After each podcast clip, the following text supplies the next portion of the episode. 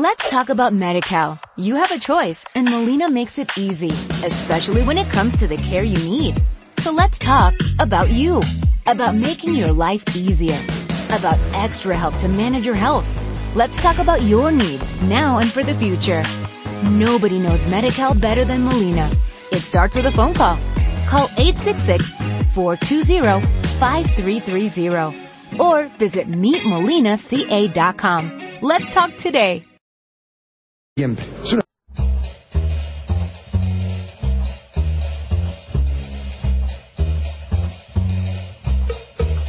Efecto mariposa. Pequeñas desviaciones en el aire de la radio. Hola, hola, muy buenas tardes para todos. ¿Cómo andan en esta tarde gris, heladísima, eh, oscura? En realidad la mañana estuvo oscurísima. No, a, mí, no- a personalmente no me desagradan las mañanas oscuras, pero la lluvia sí y molesta bastante, está inhóspito realmente.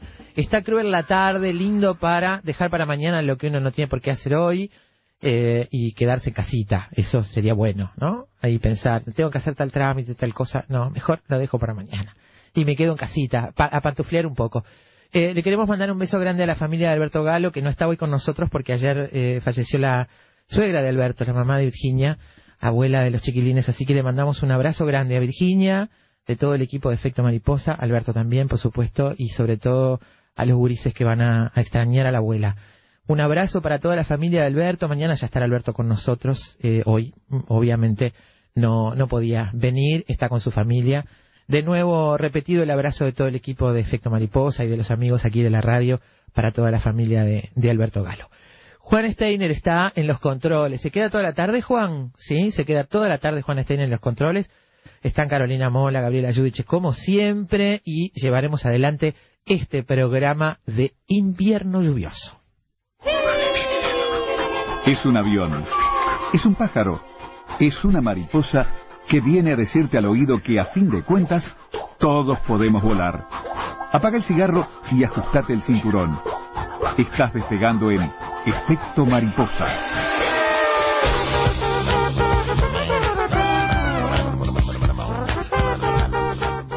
Título de hoy para Efecto Mariposa, un título que tiene que ver con las leyendas, con los mitos y con las aventuras también, con esas cosas que conocemos sin saberlo desde la noche de los tiempos. La espada en la piedra, la espada en la, en la piedra, eh, en realidad podemos decir que es el título de una película, una película de animación que se estrenó en el año 1973, producida por Walt Disney. Eh, es el décimo octavo largometraje animado en la serie Disney, la última animación además estrenada en vida de Walt Disney. La película se basa libremente en el libro homónimo de T. H. White y cuenta las aventuras del rey Arturo antes de ser coronado rey y su relación con el mago Merlín. Bretaña ha perdido a su rey y la guerra la está destruyendo. ¿Quién será el nuevo líder? Será aquel que pueda sacar la espada de la misteriosa piedra. Esto es parte de las leyendas artúricas y está ubicado en realidad en el momento en que Merlín y Arturo se encuentran por primera vez. Ya hablaremos un poquito de estas leyendas, de las leyendas artúricas, de cómo se construyeron, de lo que se sabe y sobre todo de lo que no se sabe, lo que se ignora a propósito de las leyendas artúricas. Vamos a viajar por el reino de Camelot a, ver la figura del rey Arturo, eh, Ginebra, Merlín, en fin, todos esos personajes que, que son tan eh, estimulantes para la fantasía. Camelot, por ejemplo, el nombre de la fortaleza y el reino de Arturo, desde donde libró muchas de las batallas que jalonaron su vida, con una ubicación concreta que se desconoce, que podría ser una provincia romano-británica ficticia de la Bretaña posromana. Los relatos la ubican en algún lugar de Gran Bretaña y a veces la asocian con ciudades reales, aunque la ubicación exacta nunca se revela. Eh, vamos a, entonces a- a detenernos un poquito en las leyendas artúricas, a repasar algunos conceptos interesantes para saber cómo fueron construidas, cuáles son las historias que cuentan, cómo se fueron agregando capas en esa construcción mitológica eh, de un pueblo. Después vamos a hablar de la espada. La espada nos vamos a detener en un fabricante, un fabricante reconocido en el mundo entero, un fabricante español de espadas. eh, se llama Ricardo Lop Moliner, es gerente de aceros de Hispania. Es una empresa especializada en cuchillos, sables, espadas y escopetas de caza con experiencia de más de 20 años en el sector. Nosotros hablamos con Ricardo Lop Moliner hace muchísimo tiempo a propósito de las espadas del Cid Campeador, las famosísimas espadas del Cid Campeador, y descubrimos un lugar ahí en Aceros de España donde se hacen, por ejemplo, réplicas de espadas muy famosas.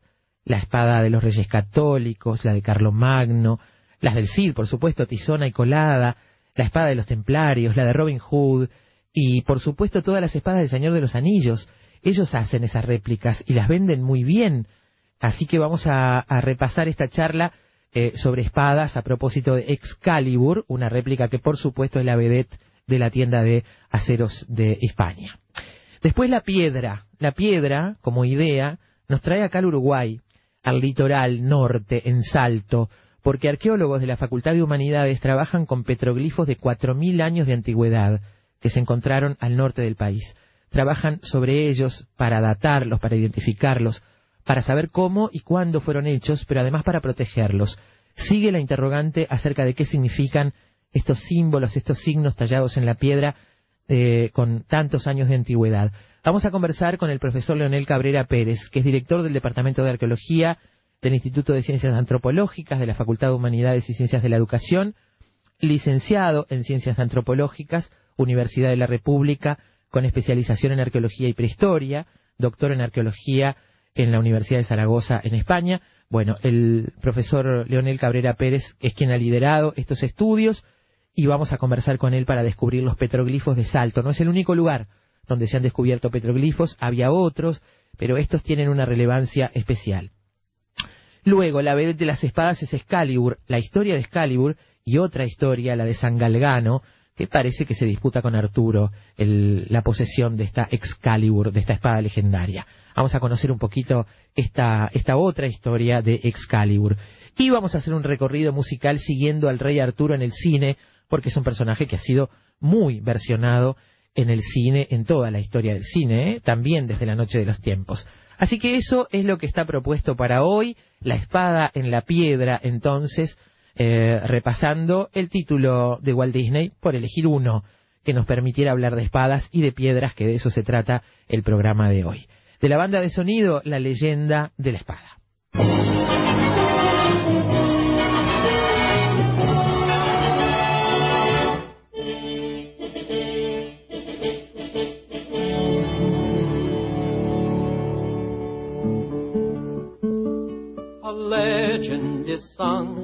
Of when England was young, and knights were brave and bold. The good king had died, and no one could decide who was rightful heir to the throne. La espada en la piedra, como decíamos, es el décimo octavo clásico animado de Walt Disney. Es el último estrenado antes de la muerte de Walt Disney. Está basada en la novela La espada en la piedra, publicada en 1938 como novela independiente. Volvió a ser publicada en el 58 como el primer libro de la tetralogía de White, Camelot. La adaptación se tomó muchas licencias, es únicamente fiel al final en el que Arturo logra arrancar la espada de la piedra. La idea era usar la leyenda de Arturo como un alegato a la necesidad de educarse y de formarse para triunfar en la vida. En lugar de realizar una película sobre el rey Arturo, Disney se decidió la producción por realizar una película sobre la educación de Arturo cuando es joven, terminando la trama en el momento, como decíamos, que arranca la espada de la piedra. Eh, el propio Walt Disney sirvió de modelo para el diseñador de personajes a la hora de diseñar al mago Merlín.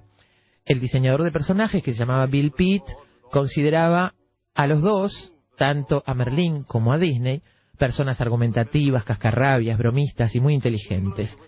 Hay una famosa escena de esta película que es el duelo de magia entre Merlín y Madame Mim, que había sido citado a menudo por expertos de animación como el mejor trabajo de animación de personajes hasta aquella fecha.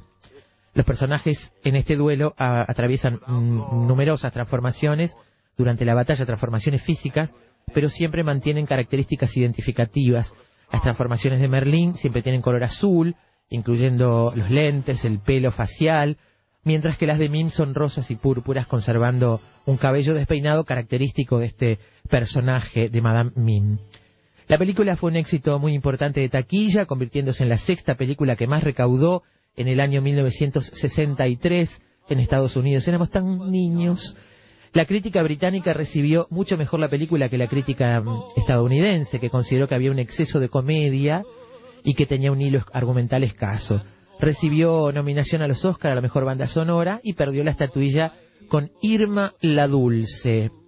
La historia que cuenta la película en la Inglaterra del siglo VI, después de la muerte del rey Uther Pendragon, este no deja un heredero para el trono. Sin un rey, el país se ve sumido en una guerra civil que amenaza con dividir sin remedio al país. Repentinamente aparece un milagro en Londres en la forma de una espada en la piedra. En la espada hay una inscripción que proclama que quien sea capaz de arrancar la espada de la piedra será proclamado rey de Inglaterra.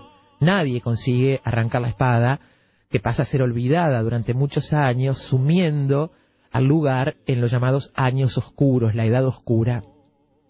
Muchos años después, el mago más poderoso del mundo, Merlín, tiene una premonición en la que hay un joven que acudirá a su cabaña en el bosque. Merlín considera que va a tener la importante tarea de educar a este muchacho para que marque la diferencia. Y hay un personaje que pone allí Disney, que es el búho parlante Arquímedes, que es bastante escéptico con esta historia. Finalmente el joven llega, se llama Arturo, aunque es más conocido por el apodo de Grillo en su lugar.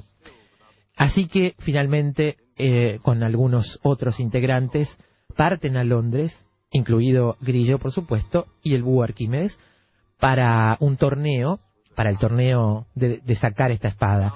Eh, Grillo se percata de que se olvidó su espada en una posada, la posada está cerrada, el búho este, le habla de la espada en la piedra y sin dudarlo, Grillo la arranca, cumpliendo la profecía sin saber que la había cumplido. Después vuelven a colocar la espada en la piedra, pidiendo a Arturo, al que ya dejan de llamar Grillo, que la saque de nuevo. En ese momento lo vuelven a intentar varios caballeros, pero fracasan. Sin embargo, Arturo, sintiendo más confianza en sí mismo, consigue extraer la espada de nuevo, convirtiéndose en el nuevo rey de Inglaterra. Y coronado rey, se sienta solo en el trono, acompañado del búho Arquímedes, y, eh, sin sentirse preparado para asumir la responsabilidad de ser rey, comienza a llamar a Merlín, que regresa para descubrir que Arturo se ha convertido en el hombre que estaba liderado a ser. Le comunica que va a liderar a los caballeros de la mesa redonda y se va a convertir en una de las figuras más famosas de la historia, de la literatura e incluso del cine.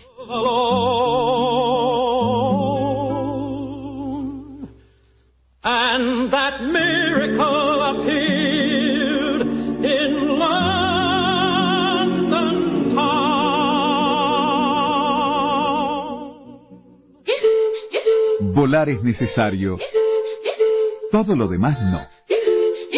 Efecto mariposa.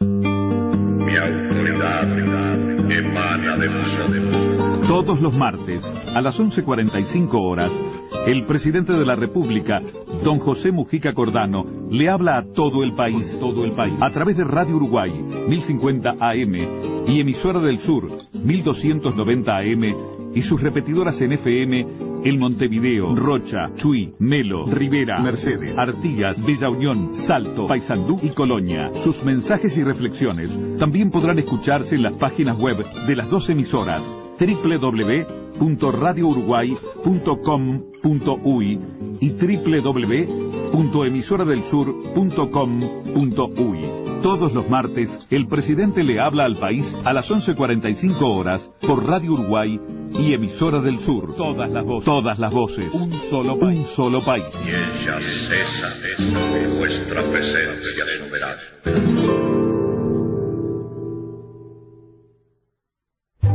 Actividades en el Auditorio Nelly Goitiño.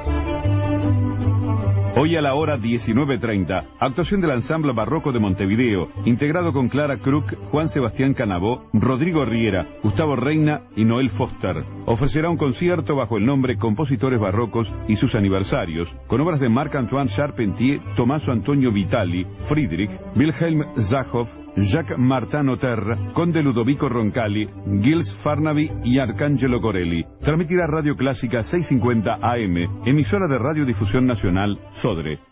El Instituto Nacional de Artes Escénicas de la Dirección Nacional de Cultura del MEC convoca a instituciones, creadores y artistas a una nueva edición del programa Iberescena. Coproducciones, programación de festivales y espacios escénicos, creación escénica en residencia, proyectos especiales. Las inscripciones se encuentran abiertas hasta el 12 de septiembre. Por más información, www.iberescena.org o al teléfono 2916 4371. Somos Radio Uruguay, 1050 AM Montevideo, Uruguay y sus repetidoras 103.9 FM en Colonia, 100.1 FM en Bella Unión, 98.7 FM en Artigas, 104.3 FM en Salto, 103.5 FM en Paysandú y 92.1 FM en Mercedes. Emisoras de Radiodifusión Nacional Sole.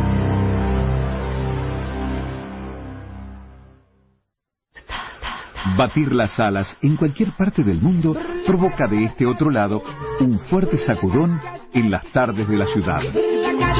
Efecto mariposa.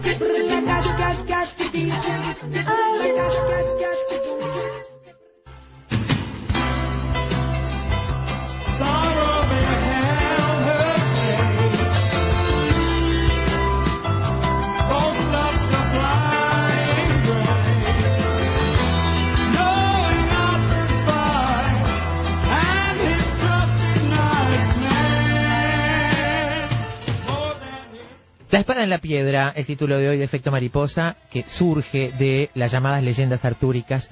Cuando eh, uno pretende conocer el génesis y el desarrollo de las leyendas, eh, se tropiezan, dicen los especialistas, con un hecho fascinante que las hace diferentes a todas las otras construcciones. Se trata, dice uno de los especialistas, por usar una expresión inglesa que resume la idea mucho mejor que su traducción en español, de una legend in progress, es casi algo en permanente construcción. Ese conjunto de personajes, elementos, historias que se conocen en distintos momentos no tiene una formulación canónica definitiva, no hay un mito central, no hay una novela fundamental, no hay una sola fuente de la que parten todas las demás fuentes. Al contrario, en el caso de la leyenda artúrica, se trata del resultado de un proceso muy largo de elaboración que bebe de fuentes históricas, mitológicas y literarias por igual, eh, en, distintos, en distintas épocas y en distintos lugares, aunque dependiendo de quién la estudie, la interpretación intente dar prioridad a uno de esos caminos por encima de los otros, y esto está en permanente debate y en permanente estudio. Los especialistas artúricos remontan el origen del mito al turbulento periodo de transición entre la marcha de las legiones romanas de Britania y la consolidación de las invasiones sajonas. Ese siglo V es también conocido en la, en la historiografía inglesa como las edades oscuras, un tiempo de tinieblas que se conoce poco, que se conoce mal, fundamentalmente a partir de crónicas y anales redactados mucho tiempo después. La historia eclesiástica, por ejemplo. Pero la, la primera obra que la primera obra que se cita siempre de cara a la creación de este mito no es propiamente histórica, sino apologética. Se llama Sobre la ruina y el lamento de Britania. Fue escrita a mediados del siglo VI por el monje britano Gildas es más bien un sermón en el que motiva la invasión anglosajona como un castigo divino por los vicios del pueblo británico. En ella menciona una gran victoria frente a los invasores en la batalla de Mons Badonicus, tropas británicas que son lideradas por un caudillo al que le da el nombre de Ambrosio Aureliano, britano romano de noble familia.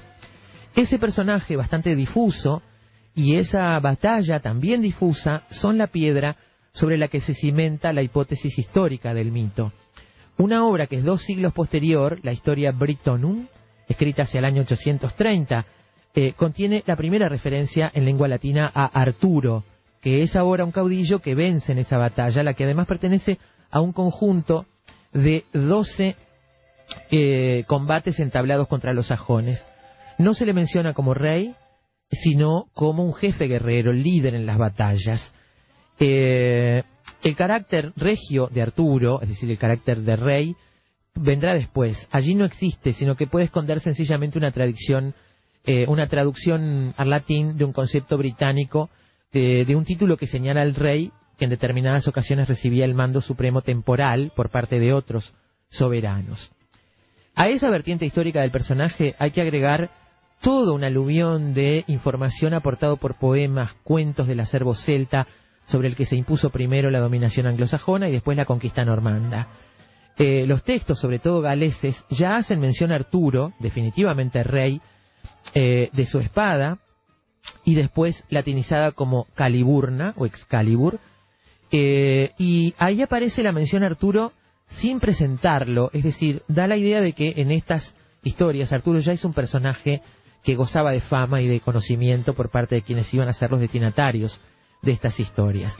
La creación literaria que otorgaría la carta de naturaleza al mito artúrico fue la llamada Historia de los Reyes de Britania, escrita por un clérigo galés, Geoffrey de Monmouth, hacia 1136.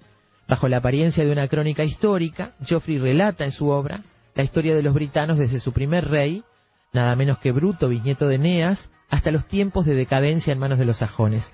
El espacio dedicado a Arturo allí es solo un tercio del libro, pero es el más conocido. Eh, y es el que convierte a ese personaje de un vago tejido histórico-mitológico en un soberano de, fulgente esplendor, dicen, dominador no solo de Britania, sino de la Galia y de Europa septentrional. Eh, en, la obra de Geoffrey ya se encuentran bien delimitados los principales elementos, elementos del mito. El mago Merlín, Arturo, eh, Uther Pendragon, por supuesto, Excalibur, y la búsqueda del Santo Grial. El Santo Grial es esa copa que usó Jesucristo en la última cena, y, este, y, esta relación entre el Grial, el Cal y José de Arimatea proviene de otra obra de Robert de Boron, José de Arimatea, publicada en el siglo XII. Según este relato, Jesús, ya resucitado, se aparece a José para entregarle el Grial y ordenarle que lo lleve a la isla de Britania. Eh, algunos elementos nada más para, para tener en cuenta y para recordar sobre cómo se construyen las leyendas artúricas de las que tantas este, historias han, surgido, historias que han sido eh, escritas en, los libros este, y que han sido llevadas también al cine, eh, historias que aparecen como novela y que toman parte de estas leyendas para que conozcamos hoy toda esa, esa serie de personajes. Un par de décadas después, un escritor cortesano, Cretien de Troyes, crea la imagen definitiva del mundo artúrico, configurando un ambicioso proyecto imaginario destinado a la élite cortesana que encargaba y leía sus obras. En títulos como El Caballero del León o El Caballero de la Carreta, Cretien de Troyes expone una estructura narrativa que hará fortuna. El rey Arturo deja de ser un gran monarca guerrero de las obras en latín para convertirse en un gran señor cuyos caballeros parten para resolver las aventuras que se plantean en la corte. En su última obra, que quedó inacabada, El cuento del Grial, Creó uno de los emblemas imprecederos de la leyenda, el Santo Grial. Y ahora nos vamos a ir a Camelot de viaje. Camelot, ese lugar mítico, maravilloso, donde Arturo este, centra su historia. Vamos a conocer el reino de Camelot. Camelot tiene todo lo necesario para hacer que un país funcione.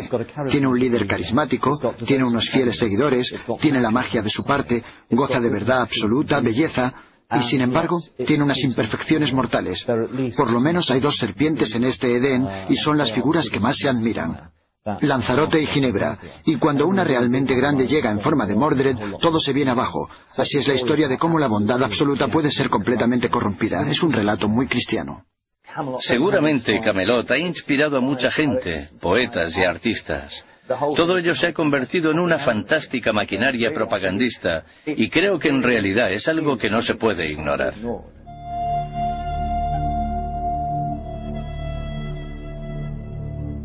De entre todas las ciudades era la más hermosa. No es de extrañar entonces que un lector medieval la imaginara como Jerusalén, Roma o la misma ciudad celestial. Como si fuera una ciudad-estado de refinada perfección. Para escritores y poetas Camelot era una oportunidad para poner en práctica sus dotes descriptivas como nunca antes. Con estas palabras, Alfred Lord Tennyson daba vida a su visión de la capital de Arturo para un público victoriano. En los últimos confines de Occidente, en la tierra de Lyones, donde excepto las rocosas islas de Sili todo es mar salvaje, se alza el sagrado monte de Camelot surge de entre las profundidades con sus jardines y enramadas. Y en la cima del monte se alza el castillo del rey Arturo y la sagrada catedral con su cruz dorada. Allí vivía el rey en la gloria, al tiempo que los sajones, a los que había derrotado en doce batallas, saqueaban la tierra y se acercaban cada vez más. Esas fueron las primeras palabras de Tennyson respecto al rey Arturo y su conmovedora imagen de Camelot que todos reconocemos y amamos, con los ecos de Tintagel. Así nacieron las fábulas del rey Arturo. Se nos queda atrapado en la memoria, parece real. Sin embargo, debemos recordar que no lo es. Buscar Camelot, la ciudad de innumerables torres, nos conduce a un callejón sin salida. Es hora de buscar el verdadero hogar del rey Arturo.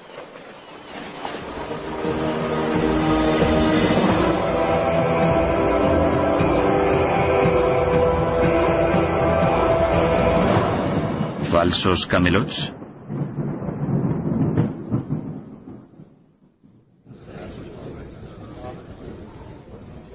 Los primeros relatos del rey Arturo en lengua galesa, Mabinogion y el libro negro de Camarden, no arrojan luz sobre el paradero de la corte del rey Arturo. Pero entonces nos preguntamos el por qué. Celebran un festejo sobre una figura heroica recordada como un caudillo, no como rey. Arturo es descrito como Arth-Lu, que significa el oso de los ejércitos, líder de los batallones de Cornwall de grandísimo coraje.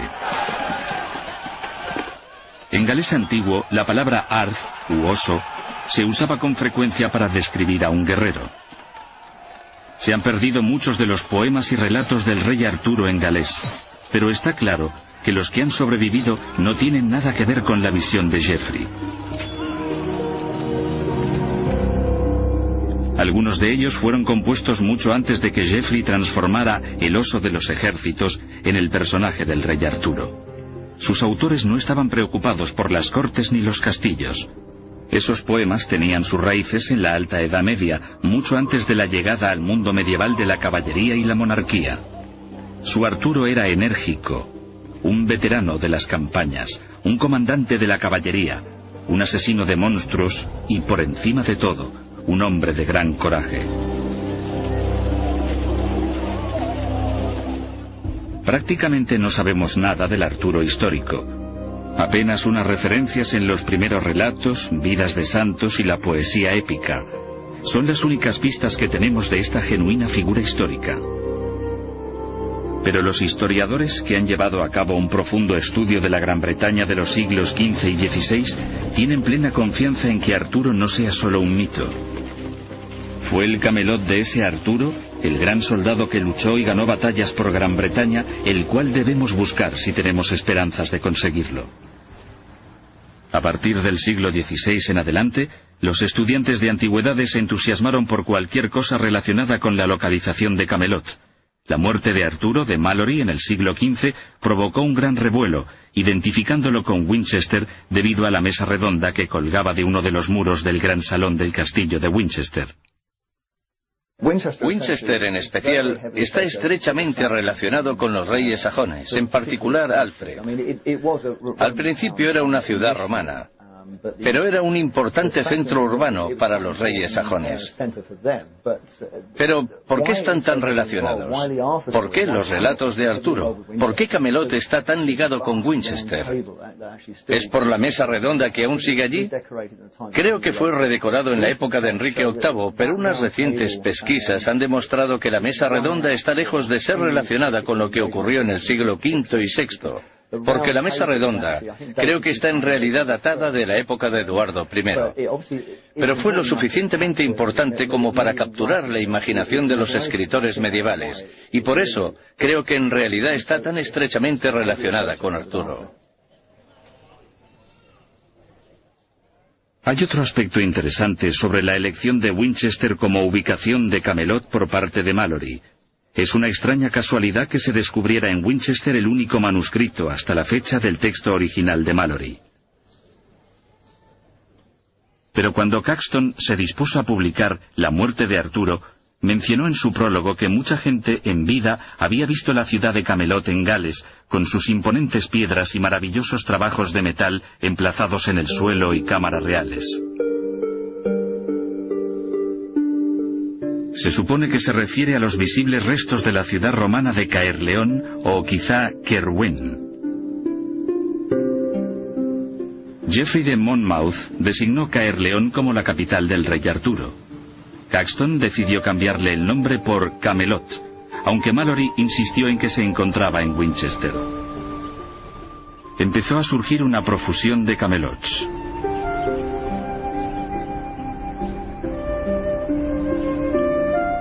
Geoffrey ya había identificado el anfiteatro romano en Caerleón como la mesa redonda del rey Arturo, añadiendo más pruebas erróneas a la montaña de indicios históricos falsos.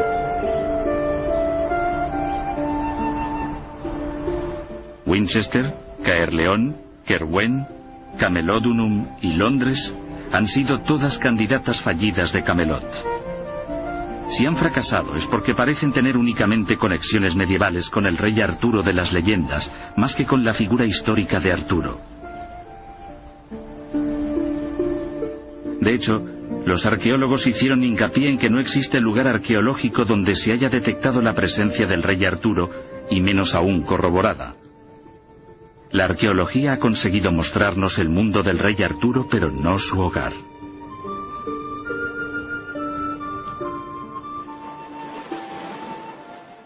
Esta situación podría cambiar mañana. Tan solo sería necesario un fragmento escrito arrancado de la tierra y Camelot y el rey Arturo quedarían al descubierto. Esa era la esperanza cuando en 1998 se encontró en Tintagel una loza de pizarra con unas palabras inscritas que se usaba para cubrir un sumidero. Las palabras estaban escritas en latín con elementos sajones primitivos y de acuerdo con la formación de las palabras, los expertos llegaron a fecharlo alrededor del año 500 después de Cristo. Una de las palabras que suscitó gran interés fue Artognou. La inscripción decía algo así como Pater Coliago Facet Artognou que traducido por encima sería algo así como el padre del descendiente de Col hizo construir esto, demostrando así que la cultura latina, la lengua latina, persistieron más allá de la práctica de los clérigos al margen del imperio romano de Occidente tan tardío como finales del siglo VI después de Cristo, poniendo de manifiesto a alguien de gran poder e influencia fascinado por la cultura románica y su forma de vida. Ahora bien, sea este un sentimiento militar o civil, es algo que es evidente y es innegable. El vocablo británico representado por esa palabra es Arthnow. El sufijo de este vocablo, arth, proviene de la raíz celta de oso. Muchos de los antiguos nombres galeses lo conservan, Arthmail y Artien, por nombrar un par. Los expertos han sido prudentes a la hora de establecer cualquier relación entre el nombre de la pizarra descubierta en Tintagel y la legendaria figura de Arturo, cuyos primeros vínculos con este lugar, de los que se tiene constancia, fueron descritos más de 600 años después por Geoffrey de Monmouth. Pero es de humanos preguntarse quién fue Arthnow y qué hacía en Tintagel. La versión oficial apunta que las piedras muestran el uso de los elementos celtas en un nombre de la época.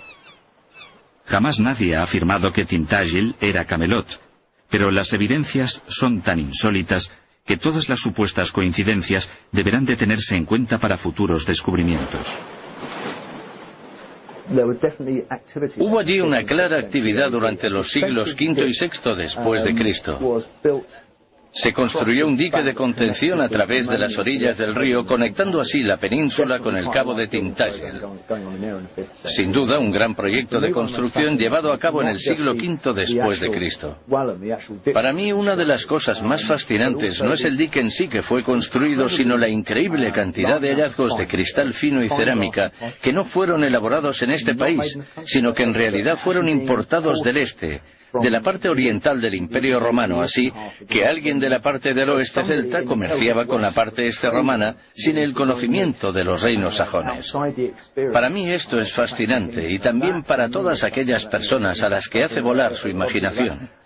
¿Quién era tan importante como para comerciar directamente con la parte este del Imperio Romano?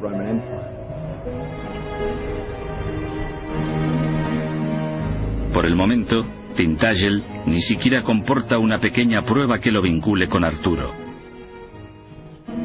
Se perdió el entusiasmo, pero es comprensible. Y, sin embargo, Arturo tenía nombre de guerrero. ¿Qué hacía entonces en el emplazamiento de un monasterio? A menos que la tierra nos ofrezca una señal, quizá nunca lo sepamos.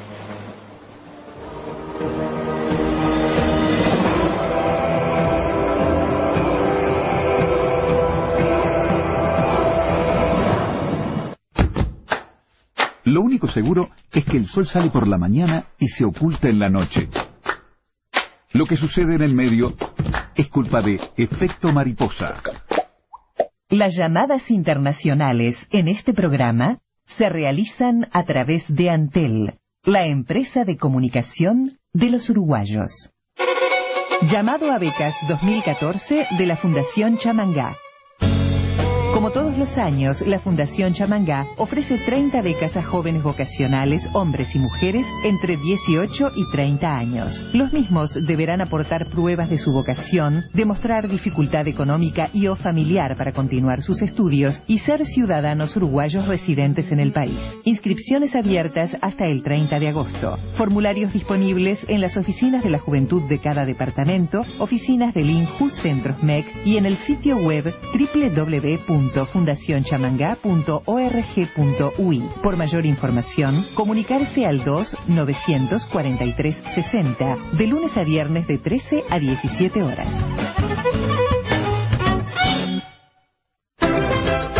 El sábado 3 de agosto a la hora 16 en el Auditorio Nelly Goitiño se exhibirá La, Sirenita, continuando con el ciclo Los Clásicos de Disney. La Sirenita fue la primera película de Disney basada en un cuento de hadas de Hans Christian Andersen desde La Bella Durmiente. Localidades al precio de 60 pesos. Entradas con cupo para socio espectacular.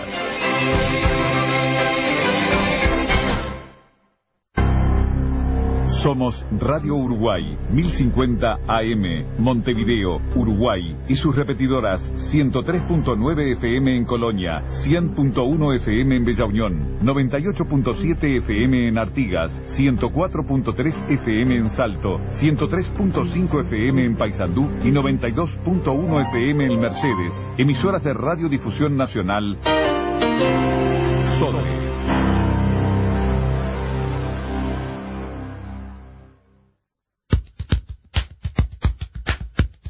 Siempre sabremos cómo empieza, pero nunca cómo termina. Sorprendete con nosotros. Efecto mariposa.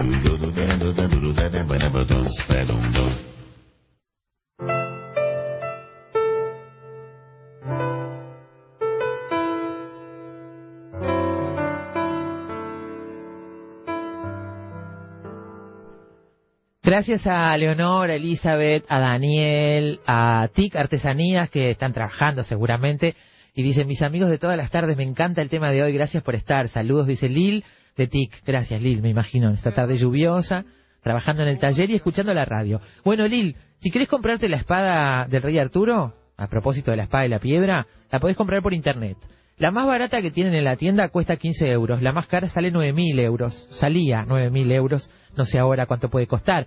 Pero esta gente de Aceros de Hispania hacen réplicas de las espadas más famosas de la historia, de la literatura, del cine.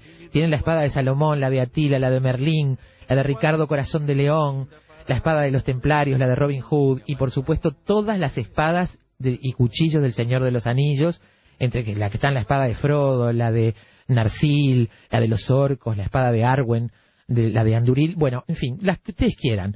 Eh, nosotros conversamos hace un tiempo con el titular de Aceros de Hispania eh, y les queremos hacer escuchar, compartir esta, esta entrevista para saber cuántas espadas se pueden hacer, cómo se hacen, quién las compra y cuáles réplicas tienen en ese lugar muy renombrado de España.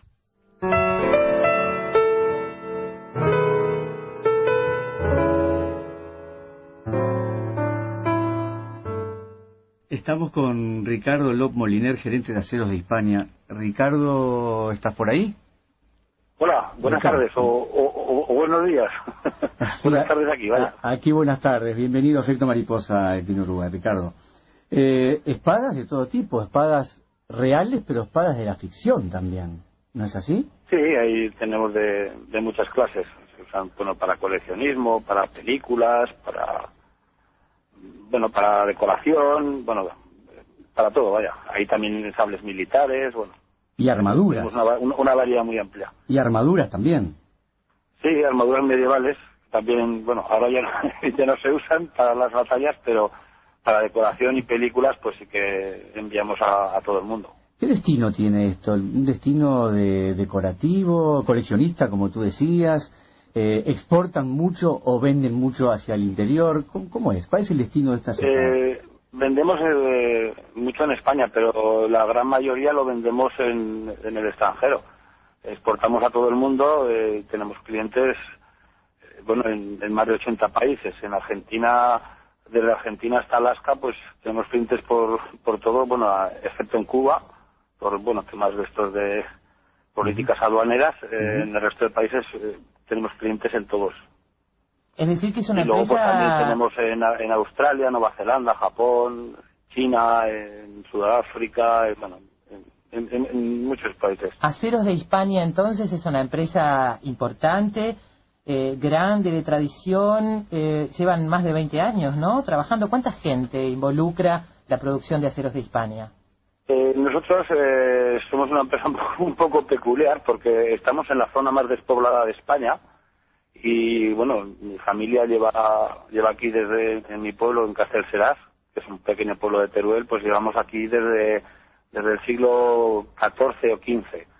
Entonces, como es una zona muy despoblada, pues el tema del comercio, pues eh, nos hemos apoyado en Internet para poder acceder a, a más a más mercado, porque, eh, bueno, lo digo, lo dicho, que es la zona más despoblada de España, entonces mi pueblo, por ejemplo, tiene 700 habitantes, el de al lado tiene 100, el otro tiene 120. Entonces, es muy difícil sacar adelante un negocio con tan poca población. Entonces, bueno, eh, nos metimos en Internet hace 8 o 9 años, aunque hemos sido de familia comerciante de, toda la vida.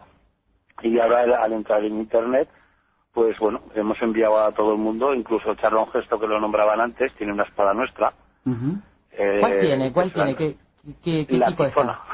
La tizona, La tizona eh, similar a la que usó en la película, que bueno, casualidades de la vida, mi suegro estaba también viendo cómo rodaban la película, porque la rodaron en, en un pueblo de, de cerca de Valencia que se llama Peñíscola, y bueno, mi suegro casualmente es de, es de allí y estaba, y se acuerda que bueno, estaba entre batalla y batalla se ponía a pintar cuadros en la playa. Qué bueno.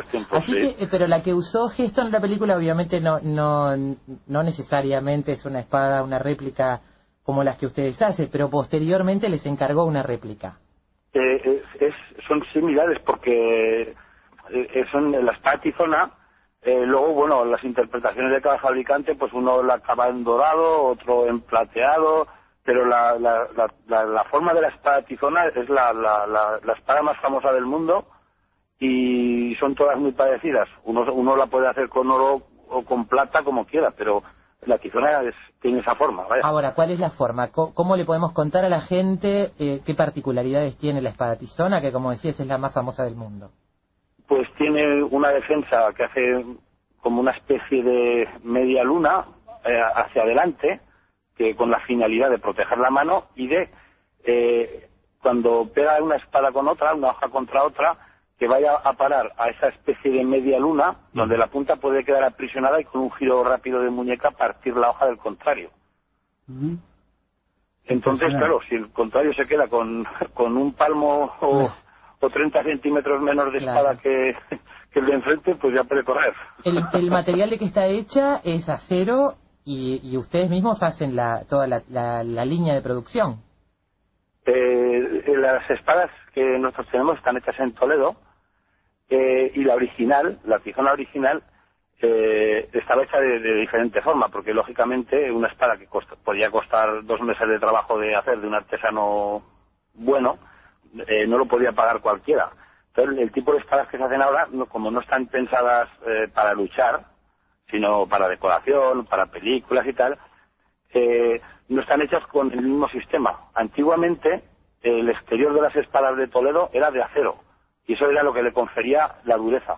Pero por dentro llevaban una capa de, metal, de, de, acero más blando, más, más blando pero más flexible. Entonces el interior le confería flexibilidad y el exterior la dureza para poder cortar. Y hay que tener en cuenta que en aquellos años eh, los caballeros iban con armaduras y tenían que ser espadas muy, muy resistentes para poder, eh, si no atravesar la armadura, por lo menos darle un golpe tan fuerte que, bueno, si te pegaban en el cuello, te lo, te lo des- desencajaban solamente del golpe. Sí, sí, lo que pasa es que las, las batallas reales de entonces no tienen nada que ver con lo que aparece en las películas. Una, un cuerpo a cuerpo con espadas entre dos combatientes podía durar eh, como mucho 20 segundos. Claro, claro. Eh, se daban ahí dos golpes y cuando te pegaban en la cabeza, Ya está. aunque fueras cubierto con el yelmo, eh, estás perdido ya. Estás Ricardo, perdido, no tiene hacer. Entonces 20 segundos máximo, no, no duraban más. ¿por qué No es Toledo, como la esgrima. ¿por qué Toledo parece ser un lugar especial y tan histórico respecto a esto de la construcción de, la- de las espadas? ¿Realmente hay algo en el agua, en la arena, como se dice por ahí, o esto es un mito? Eh, la arena lo que lo que hace que cada la arena de cada sitio pues tiene unos componentes distintos no no son todas las arenas iguales. Entonces por lo visto la el tipo de eh, ingredientes por decirlo de alguna manera de la composición de las arenas de- que están en las orillas del Tajo pues tienen unos, unas sustancias minerales que ayudaban a soldar muy bien eh, las distintas capas de acero que he nombrado antes. Entonces eh, a lo mejor ellos no sabían por qué, por qué le salían tan bien. Bueno, aparte de, de hacerlas muy bien, ¿por qué le salían mejor si las hacían en Toledo que si las hacían eh, en La Coruña, por ejemplo, o, o en, otro, en otra ciudad, ¿no?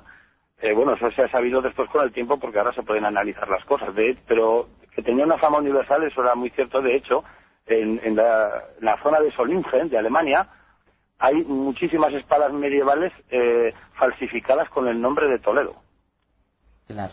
Pero mucho anterior a la, a la Edad Media, cuando los romanos llegaron a España, se encontraron que sus espadas eran mucho peores que las que había en la península ibérica en general, no solo en Toledo.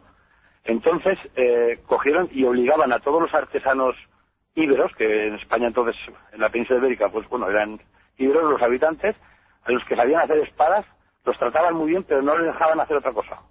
Estaban obligados a hacer espadas para el ejército del Imperio Romano, que luego pues eh, se iban extendiendo el uso de las espadas iberas, se iban extendiendo pues por todo el Mediterráneo y todo lo que era el, el mundo conocido de, de- de aquel tiempo, vaya. Tú mencionabas a tu familia, a tus ancestros. ¿Ustedes heredaron esta tradición? Eh, el último que estuvo haciendo eso era mi, mi bisabuelo, que se murió con el, con la receta, era muy raro y no se lo quiso decir a nadie. ¡Wow! ¡Qué Se murió. pérdida! No te puedo creer. Sí, sí. O sea que tuvieron que empezar de cero. Eh, lo que pasa es que nosotros ahora no nos dedicamos ya a hacer espadas, sino que eh, tenemos los proveedores de Toledo y son las que vendemos. Ah, Pero las espadas han, han sufrido muchos avatares en la historia. Entonces, a medida que evolucionaba la ciencia y la, y la tecnología, como fue el- el- la pólvora, las- el- eh, los inventos de las armas de fuego, cuando las armas de fuego eh, pudieron traspasar las armaduras, las armaduras dejaron de tener sentido, porque eran muy molestas, pesaban mucho. Entonces, eh, se fueron des- des- desligando de las armaduras, por decirlo de alguna manera, y conservaban como mucho un peto. Al no llevar armadura, las espadas ya podían pinchar siendo más, más finas, más, eh, menos pesadas, porque no tenían que golpear, sino tenían que pinchar. Eh, y se fueron haciendo más estilizadas, más largas y más delgadas. Eh, luego a todo el mundo no, no se le permitía llevar espadas, solo lo llevaba la gente de, de alto nivel social o, o que estuvieran em- emparentadas con la nobleza o cosas así. Entonces eh, las llevaban, pero muchas veces de, de adorno.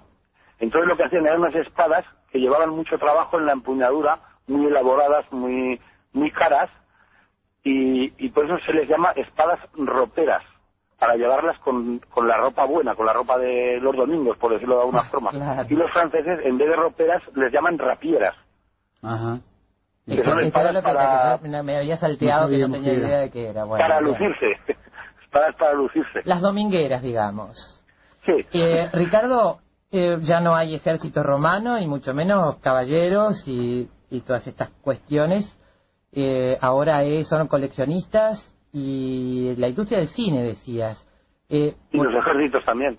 los ejércitos Todavía también. llevan sables para los desfiles y esas cosas. Claro. pero me interesa particularmente la, la industria del cine. Eh, ¿Cuáles son los, los clientes que ustedes tienen en ese rubro? Pues tenemos clientes de muchísimos sitios. Lo que ocurre es que como en nuestra página web eh, tienen una, eh, el sistema de compra es, es muy muy ágil y, y, hay muchas veces que nos compran espadas son para películas y no llegamos ni a enterarnos. Mm. Solo a veces a veces nos, nos lo dicen, pero bueno, hace poco enviamos unos cuchillos lanzadores para la película de frente, esta última que hizo, y bueno, sí que sí que nos enteramos que era para la película esta, pero que, que muchas veces no, no llegamos ni a saberlo, porque luego en las tomas que hacen a ver, pero hubo, en estos años hubo Gladiador, Troya, ¿qué más? Este... Esas las hacen todas en, Alejandro. en, Estados Unidos. Ajá. En, cogen un taller, les encargan, porque luego como eh, solo se ven unas pocas unidades muy de cerca, algunas son incluso de plástico. Por abaratar costos, las que las que se ven de lejos, que lleva así eh, una gran cantidad de gente, claro, pero que no se ven de cerca las espadas, a, lo mejor son de plástico. Y mm, si necesitan mil, pues en vez de gastarse eh, 30 o 100 euros en cada una, pues las compran de plástico en China por un euro y ya está. ¿Cuánto sale, cuánto cuesta una espada tizona? Sacaste la pregunta de la Pues eh, depende del acabado que tiene, puede valer eh, desde 12 o 15 euros, que son estas que se usan al menos en España en las, en las bodas, para partir la tarta nupcial, se suele partir con un, empezar a cortar con una espada tizona. Entonces luego los restaurantes eh, compran una espada para cada boda, graban el nombre de los novios y, en la hoja y luego se la regalan. Esas son las más económicas, que pueden valer entre, eso, entre 10 y 20 euros aproximadamente, y luego ya hay modelos pues que valen a lo mejor 600, 800 euros en función del acabado, porque algunas están con, con oro, con, bueno, de estas réplicas, de estas réplicas que tienen que ver con, con la fantasía y con la historia novelada, eh, ¿cuál es la de ¿Excalibur? Eh, hay gente que le gusta mucho las espadas de las películas eh, de ciencia ficción, como El Señor de los Anillos. A mí particularmente me gustan más las que tienen un origen histórico. Pero bueno, eso ya cada uno tiene su, su predilección. Eh, influye para eso mucho la televisión. Eh, nosotros, por ejemplo, cuando echan en algún canal de los grandes de, España una película de romanos, eh, todos los días siguientes se venden espadas romanas. Y echan la película de Excalibur, pues se venden las espadas de Excalibur. Si echan la película de Brejet, ah. eh, pues se venden las espadas de, esa película. Y, la televisión influencia mucho a la hora de de las compras que hace la gente. Tengo entendido que ustedes fabrican la, la de Frodo, del Señor de los Anillos, ¿no? Eh, la de Frodo está fabricado en, en, Marto, en Toledo. Sí. Eh, pero los eh, norteamericanos, eh, como en esto del merchandising lo, lo saben hacer muy bien, eh, lo que venden en Estados Unidos está fabricado en Toledo y lo que se vende en el resto del mundo lo fabricaron en Taiwán. Supongo que por cuestión, de, por cuestión de costes. De mercados. Está bien, pero nosotros estamos hablando con la gente que sabe de estas cosas, donde están los orígenes y la historia. Ricardo, un abrazo desde Montevideo, ¿eh? muchas gracias. A ustedes, buenas tardes. Gracias, Ricardo. ¿eh? Cine, libros, pintura, teatro, poesía, música y un sendero sutil que los une a todos. Efecto mariposa. Efecto mariposa.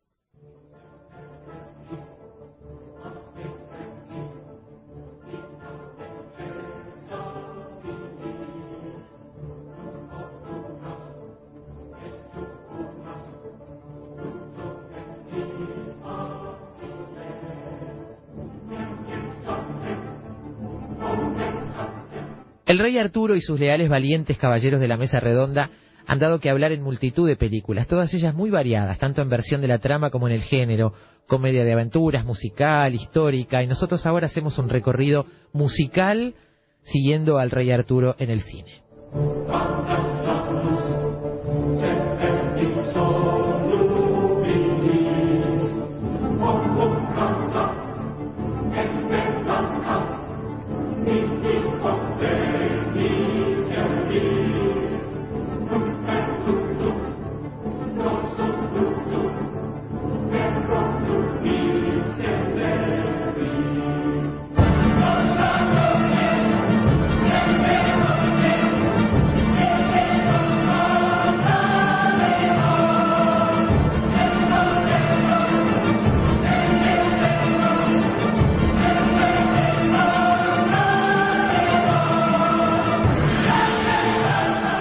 El año 1931, David Butler dirigió la primera adaptación al cine sonoro de la célebre novela de Mark Twain, en la que un americano es transportado a la corte del rey Arturo, donde le toman por un mago debido al conocimiento que él aporta sobre el futuro.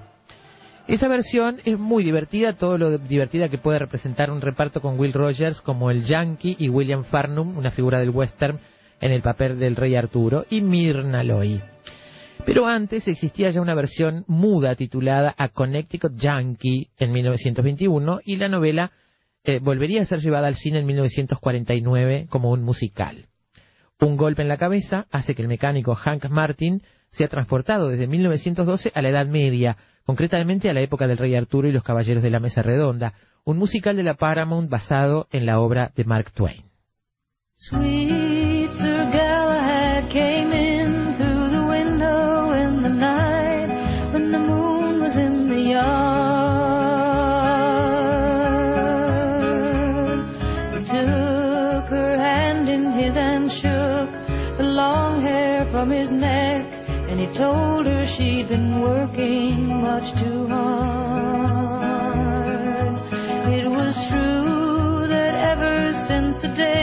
crazy man had to the land of poets' pride, she laughed and talked a lot with new people En el año 1954 se filma El Caballero Negro. Es una película dirigida por Tay Garnett y protagonizada por Alan Ladd, Patricia Medina, Andre Morel y Peter Cushing. En Camelot, Leonette, la hija de un conde, está enamorada de John, un intrépido caballero. El conde censura esta relación. Un día los sorprende juntos y John se ve obligado a huir. Pasado algún tiempo, unos vikingos asaltan el castillo asesinando al conde y a su familia y poco después aparece en Inglaterra un caballero negro que jura vengar la muerte del conde y los suyos. Está ambientada en la corte del rey Arturo, Camelot, y narrada con pulso por Tay Garnett, director de películas como Madres de China, con Clark Gable y Jean Harlow, y de la versión El cartero siempre llama dos veces, la interpretada por la inolvidable pareja de Lana Turner y John Garfield. There she dropped her smile and there she sighed a while, sadness of those years that numbered three.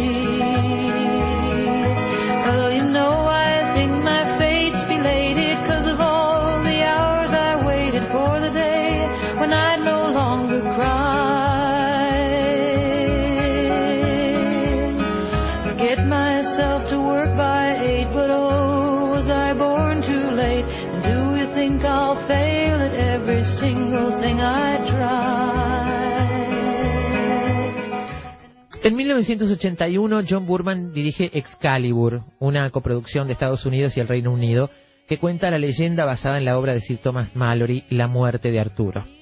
Protagonizada por Nigel Terry y Helen Mirren, entre otros, el reparto tiene el atractivo adicional de contar con actores que años después se iban a convertir en estrellas internacionales, como Patrick Stewart, Gabriel Byrne haciendo a Uther Pendragon y Liam Neeson como Sir Gawain. La música es del compositor Trevor Jones, que además toma algunos pasajes de la obra Carmina Burana de Karl Orff y también de obras wagnerianas como El Anillo de los Nibelungos, Tristana y Solda, Parsifal y El Ocaso de los Dioses, la marcha fúnebre de Sigfrido.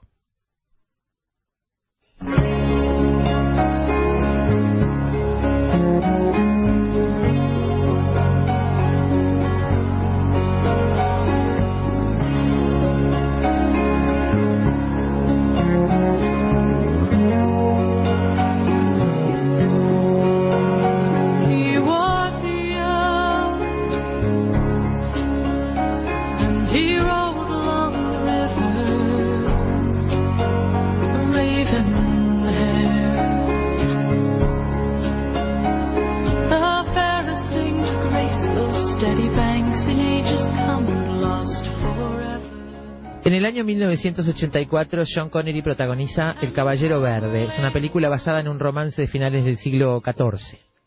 En la corte del rey Arturo, los caballeros cayeron en la decadencia y los placeres. Ninguno tiene ya la fama de valentía que los caracterizaba. Y un día aparece de repente en Camelot un hombre que se hace llamar el Caballero Verde. Ante la mirada de los presentes, bastante sorprendidos, propone a los caballeros de la mesa redonda un juego para medir su valentía. Él se mantendrá inmóvil mientras deja que cualquiera en la corte descargue su hacha para decapitarlo. Eso sí, solo tendrá una oportunidad, un solo golpe. Si el que lo intenta falla, tendrá que poner su cabeza en juego bajo las mismas condiciones. Ninguno quiere aceptar, están llenos de dudas y de temores. Solo un joven humilde llamado Gawain acepta el reto para mantener el, el honor de los caballeros de la mesa redonda del rey Arturo. Y a partir de allí empezará para él una aventura llena de fantasía, honor y aprendizaje.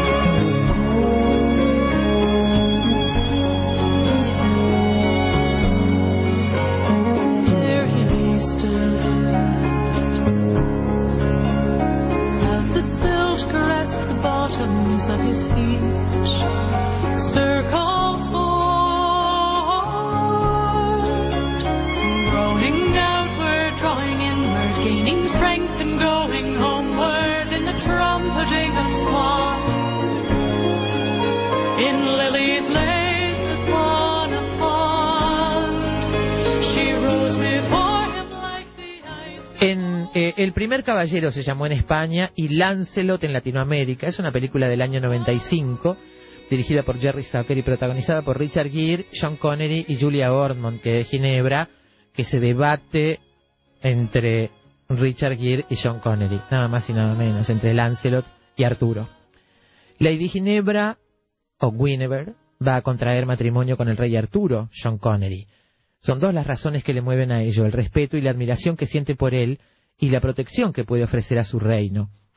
Por azar del destino se cruza en el camino con el apuesto caballero de siempre, Lancelot, recién llegado a Camelot. Surge de inmediato el amor entre ellos y coloca a Ginebra en la posición de tener que elegir entre casarse con el rey o seguir los dictados del corazón y amar a Lancelot. Después de todo, amar al rey Arturo, que era un hombre bueno, eh, íntegro y además con la cara de Sean Connery no era tan grave tampoco, ¿no? Eh, será el caballero que haga peligrar a Camelot y la seguridad del rey, que en esta película es un hombre traicionado.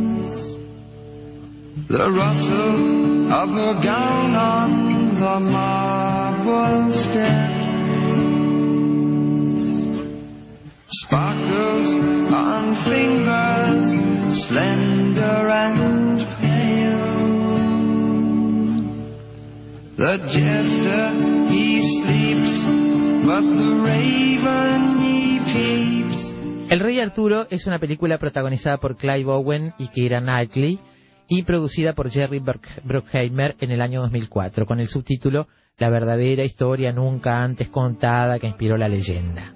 Los productores de la película dicen que quieren presentar una versión auténticamente histórica de las llamadas leyendas arturianas, inspirada supuestamente en nuevos descubrimientos arqueológicos. Aunque la certeza de esa información es debatible, muchos consideran esta película bastante atípica al representar al rey Arturo como un soldado romano y no como un caballero medieval conforme a la versión tradicional de la leyenda.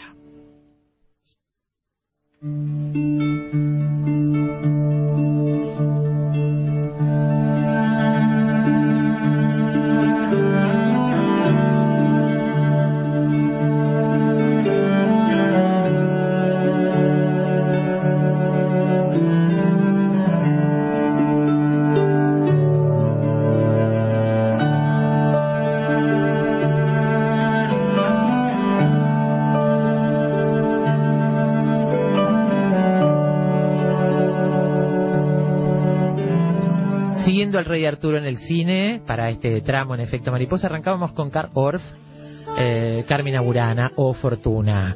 Luego era John Baez, Sweet Sir Galahad. Después Heather Dale, The Lady of the Lake, La Dama del Lago. Guinevere cantaba Donovan y ahora es Lorena McKinnon, The Lady of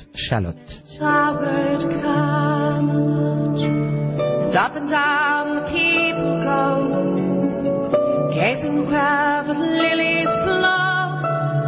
round an island there below, the island of Shalott. El cine corona a Arturo de Camelot, así se llama el artículo en el que está basado este, este relato que les acabamos de hacer de la página de la mano del séptimo arte.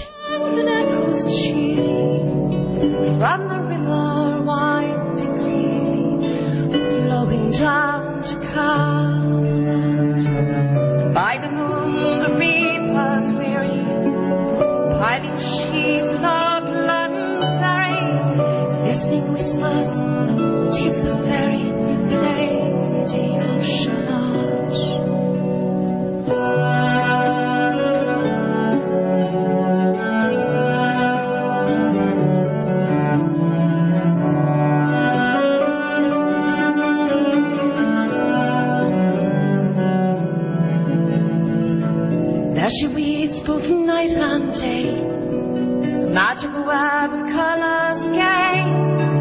She has heard a whisper say, across on her reef she stay to look down to Camelot.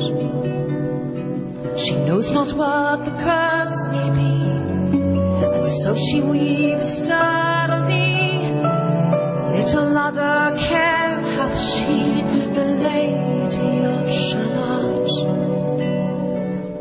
shot from her heaves, he rode between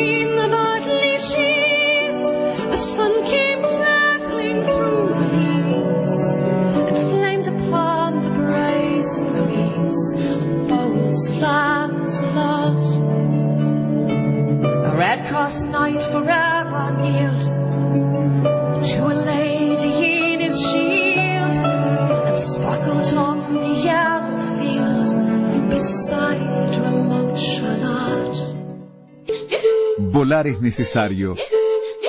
Todo lo demás no. Efecto mariposa.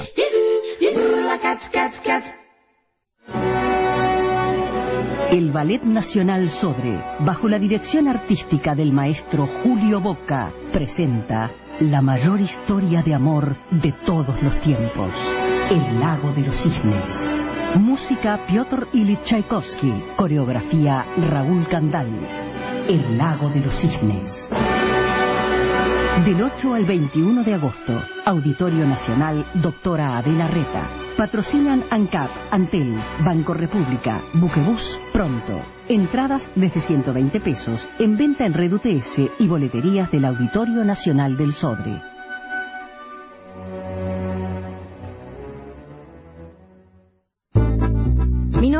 Mónica Navarro, soy músico, adoro el tango y el tango me enseñó la diferencia que hay entre cantar y convertirte en un cantante que ama desarrollar una historia. Por eso te invito el 5 y 6 de octubre a que festejemos juntos el Día del Patrimonio.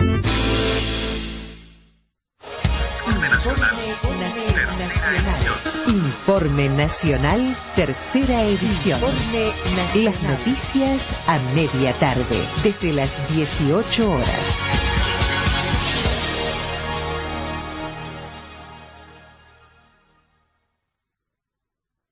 Departamento 20. Uruguayos en todas partes. Desde Buenos Aires. Desde Montreal, desde Vigo. Desde la Caracas caribeña. Alejandro, muchísimas gracias por dejarme hablar con los uruguayos. De lunes a viernes, a las 19 horas, Alejandro Gabard conduce Departamento 20. Proyecto comunicacional declarado de interés ministerial por el Ministerio de Relaciones Exteriores. Somos Radio Uruguay, 1050 AM, Montevideo, Uruguay, y sus repetidoras 103.9 FM en Colonia, 100.1 FM en Bella Unión, 98.7 FM en Artigas, 104.3 FM en Salto, 103.5 FM en Paysandú y 92.1 FM en Mercedes. Emisoras de Radiodifusión Nacional. Sodre.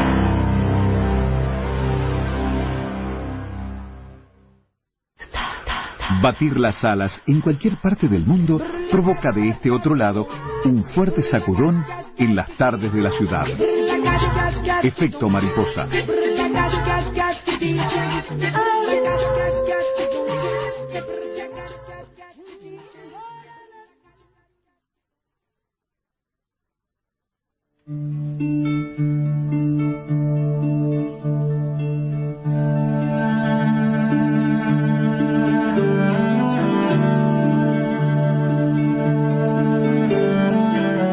La espada en la piedra, el título de hoy de Efecto Mariposa. La espada, ya estuvimos conversando hace un ratito. Ahora vamos a hablar de piedras. Aquí en Salto, arqueólogos de la Facultad de Humanidades trabajan con petroglifos de 4.000 años de antigüedad.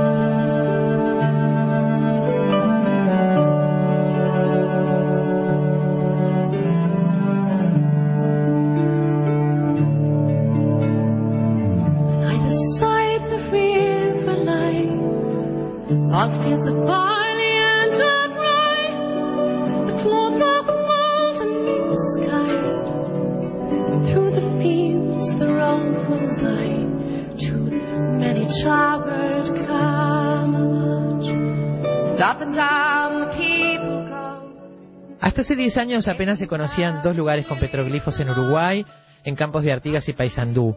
Son piedras grabadas, parte del arte rupestre prehistórico, algo así como los primeros diseños gráficos de los que se tiene registro en Uruguay y que data de unos 4.600 años o más. Son figuras geométricas, algunas más complejas que otras.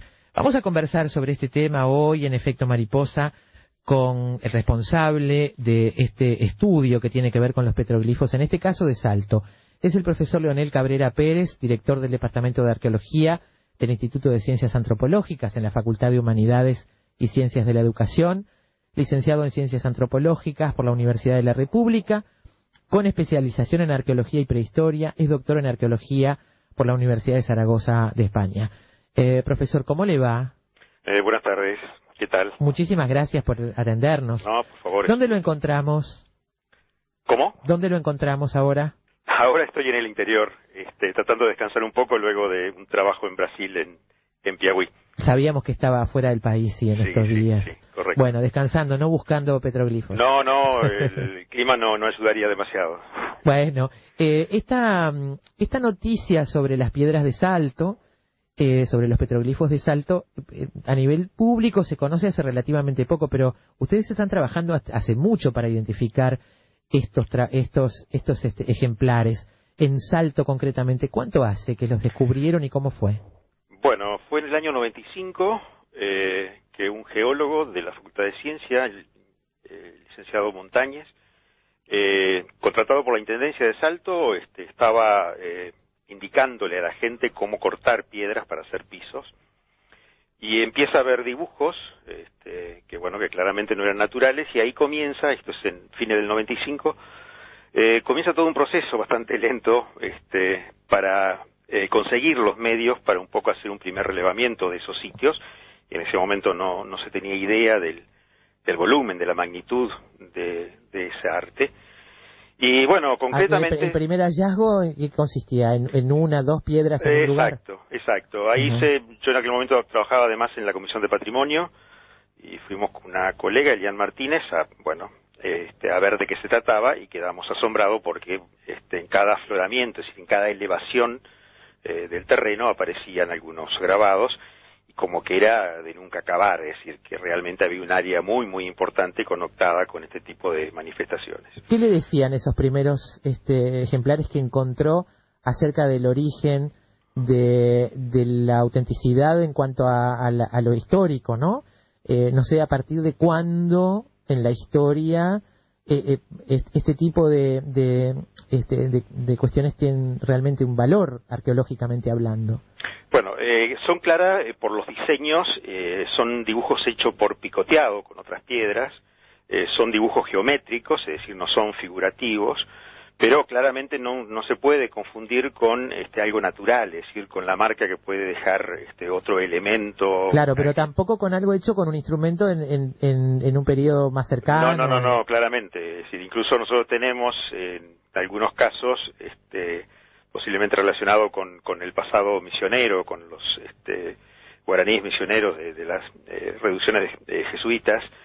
El norte de nuestro territorio fue parte de las estancias misioneras, de la estancia de Yapeyú, eh, básicamente, y tenemos algunas cruces, este, como tal vez una forma de exorcizar esos sitios paganos, Que son mucho más recientes. mucho más reciente y están hechas con elementos metálicos, por lo tanto hay una incisión absolutamente diferente, ¿no? Y sea, con, con su experiencia, profesor, esto, esto es claramente evidente desde el primer momento que los ve. Sí, sí, sí, no, ¿Qué no, pensó usted? ¿Que duda. estaba ante qué cosa cuando vio, cuando lo llamaron, dijeron, encontramos esto? Eh, bueno, el- el- lo primero fue duda porque normalmente la gente a veces este, ve cosas o intenta con la mejor buena intención este, de ver manifestaciones que eh, terminan siendo naturales. Esa fue la primera impresión. Cuando lo vimos claramente no se trataba de, elementos naturales, sino que claramente eran elementos antrópicos, es decir, eh, marcas y diseños hechos por el hombre en el pasado.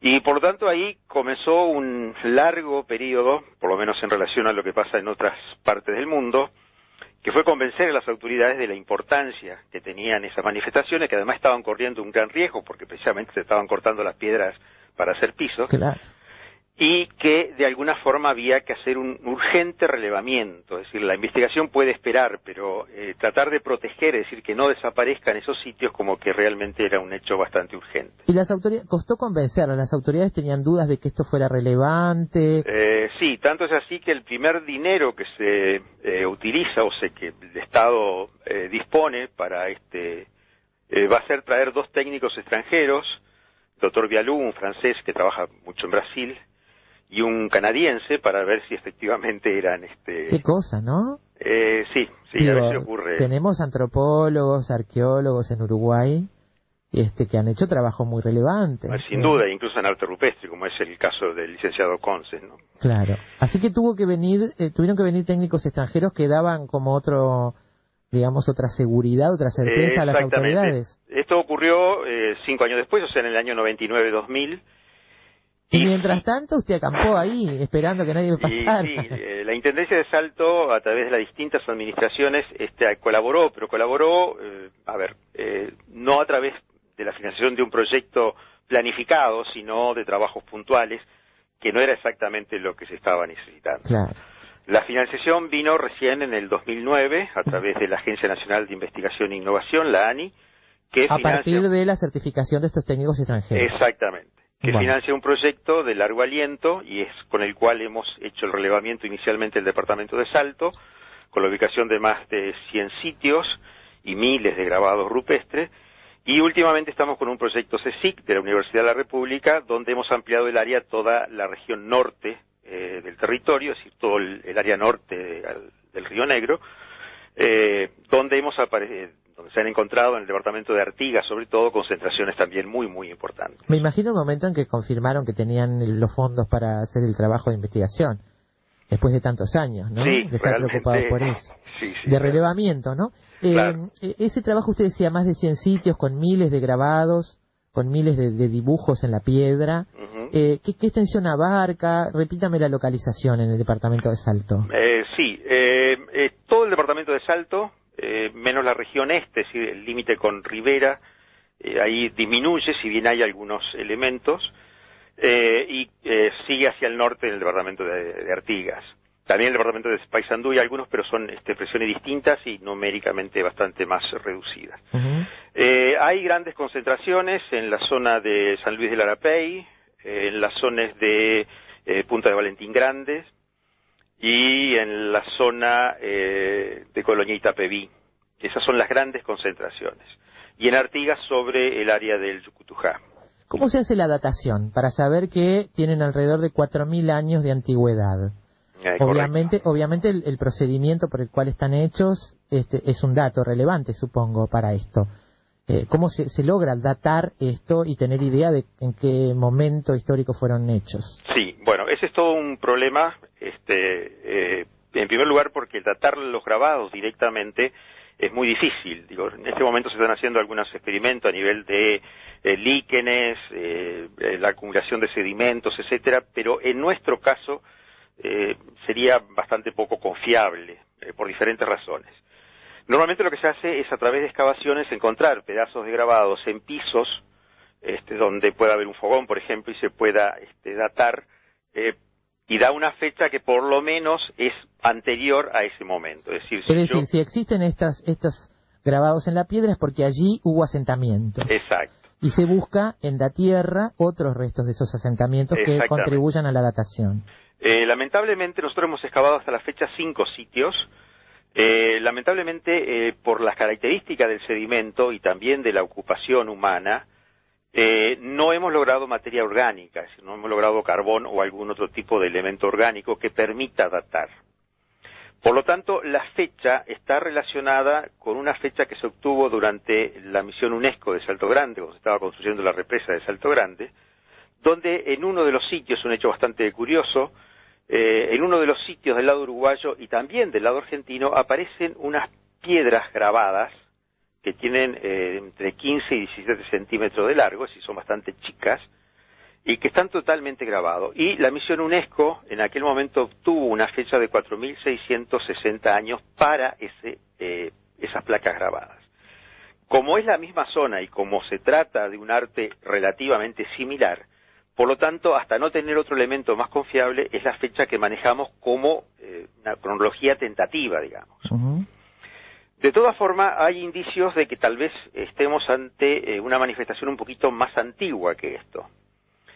¿Por qué digo esto? Bueno, porque las excavaciones que se han hecho, y si no se entiende, por favor me, me lo hace saber para... para Por ahora voy claro. entendiendo. Por ahora voy entendiendo. Eh, eh, las excavaciones que se han hecho ubican que la ocupación humana responsable de los grabados se apoya sobre el basalto, es decir, se apoya eh, sobre la roca en un momento anterior a la formación del suelo. ¿Qué significa esto? Es que estamos en una época donde el paisaje es sustancialmente distinto al actual, un paisaje eh, más árido, seguramente un clima más frío, y esto ocurre en una época bastante anterior al 4000 años. En todo el desarrollo del suelo, nosotros no tenemos material arqueológico. Claro, recién aparece en, en- en- más abajo, digamos. Exactamente, apoyando sobre el basamento, lo cual implicaría un paisaje sin vegetación prácticamente, Mucho más árido. mucho más árido, y esto eh, en todos los sitios ha ocurrido lo mismo, y esto necesariamente tendríamos que ubicarlo en una época eh, bastante, un poco anterior a los 4.000 años. Por eso pensamos que tal vez sea este, por ahí un poquito más, más antiguo. Esto es coincidente con eh, manifestaciones similares de la región de Patagonia o también de, de Brasil. ¿Qué sabemos de, esas, de esos núcleos humanos? ¿Qué, qué, qué- qué otro dato tenemos? Bueno, son sobre- grupos cazadores, este, claramente no conocen la cerámica todavía. Eh, son grupos cazadores que tienen punta de proyectil, armas arrojadizas como la espira de boleadora, lenticulares, etcétera, y una economía básicamente eh, predadora, digamos, de, de los recursos de, caza del, del entorno. Y, y se extienden en esta región de, de nuestro territorio y es de suponer que, que también en otras partes del continente este, con las mismas características. Sí, sí, sí. Eh, hay manifestaciones similares, no podemos decir que sean idénticas, pero sí similares en todo el sur de Brasil. Eh, tampoco hay fechados, para, lamentablemente. Y en el nordeste argentino, es las provincias de Entre Ríos, eh, Corrientes y Misiones, y últimamente en Paraguay también se han ubicado, son las mismas manifestaciones. En Argentina prácticamente el tema no se ha investigado todavía, por eso que no tenemos, digamos, cómo contrastar un poco a nivel regional este, la situación. Pero eh, sí, sí, esto es, eh, ocupa un área bastante grande. eh, Ustedes nomás han recorrido más de 50.000 kilómetros cuadrados sí, sí. con los estudiantes de, Sí, sí, sí. este, de la licenciatura. Eh, profesor, eh, estos eh, dibujos, estos este, dibujos geométricos que aparecen, nosotros estuvimos mirando algunas fotografías que han sido publicadas, eh, ¿representan una manifestación eh, artística? ¿Tienen alguna, eh, alguna simbología que tenga que ver, no, no sé hasta dónde se sabe, ¿no? Pero que tenga que ver con una cuestión práctica de la vida cotidiana o que tenga que ver con un sistema, con una cosmovisión determinada, no sé cómo preguntarlo y hasta dónde se puede saber, pero se entiende, ¿no? Lo, Sí, que, sí, lo que quiero preguntar. Correctamente. Sí, lo primero que tenemos que pensar es que no podemos hablar de arte como lo entendemos nosotros hoy, es decir, como lo entiende la sociedad occidental.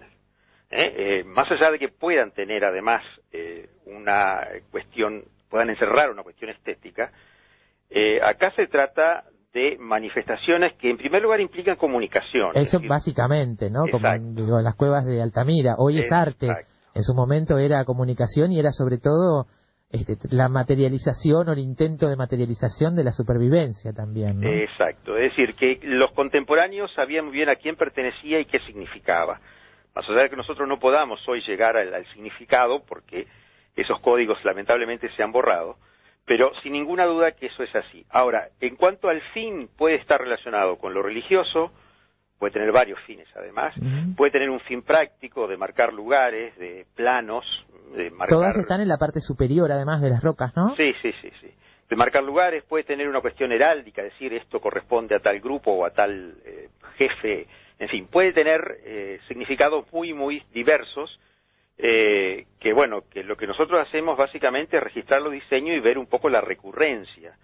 En ese sentido es interesante ver cómo hay determinados diseños que se mantienen prácticamente en todas las regiones y por otro lado hay otros que son específicos de cada una de las regiones. Ah, eso, bien, eso es bien interesante.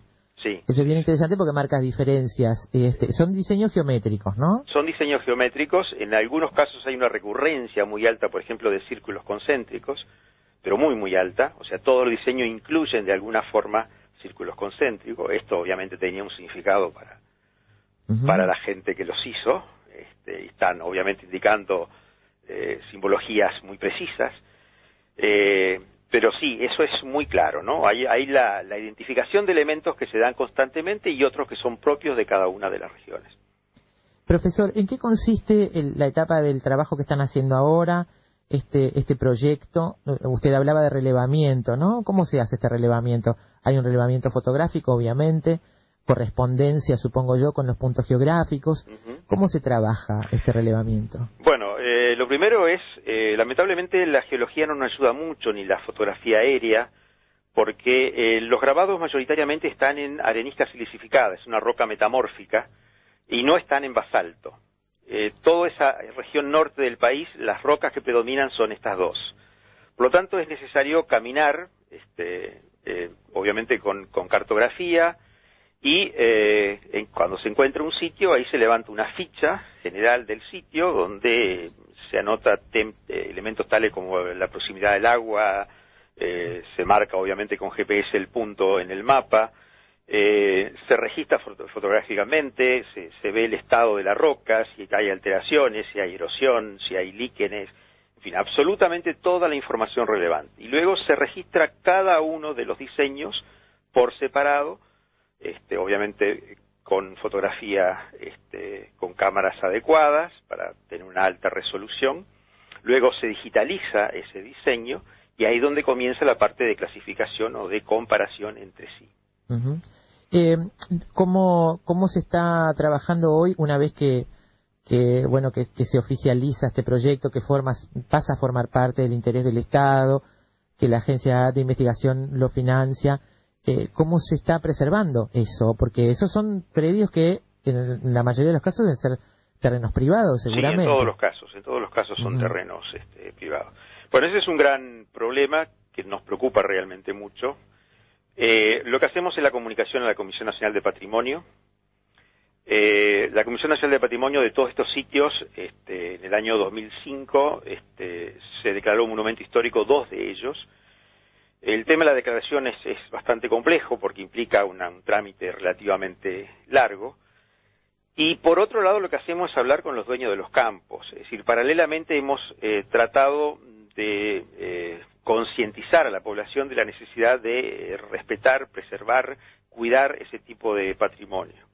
Por lo tanto, lo que hacemos es ir a las escuelas rurales, hablar con los maestros, hablar con los niños, a veces llevamos los niños a ver a los sitios.